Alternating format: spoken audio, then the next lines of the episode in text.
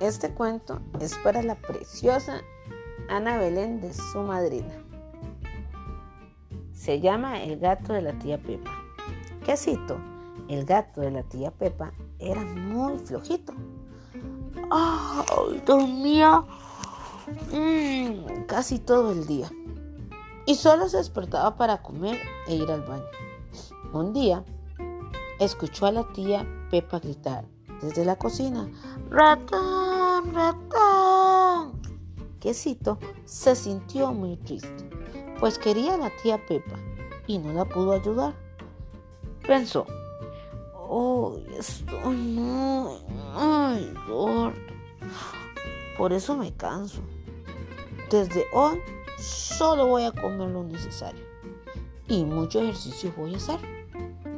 Y cuando esos ratones vuelvan, los voy a corretear y ahuyentar. Y así fue. Los ratoncitos volvieron a aparecer, pero Quesito estaba más flexible y veloz.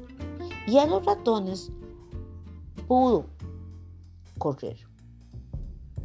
Y muy feliz, la tía Pepa y Quesito estuvieron de que los ratones en su casa nunca más volvieron. Y como dijo don Crespín, este cuento llegó a su fin.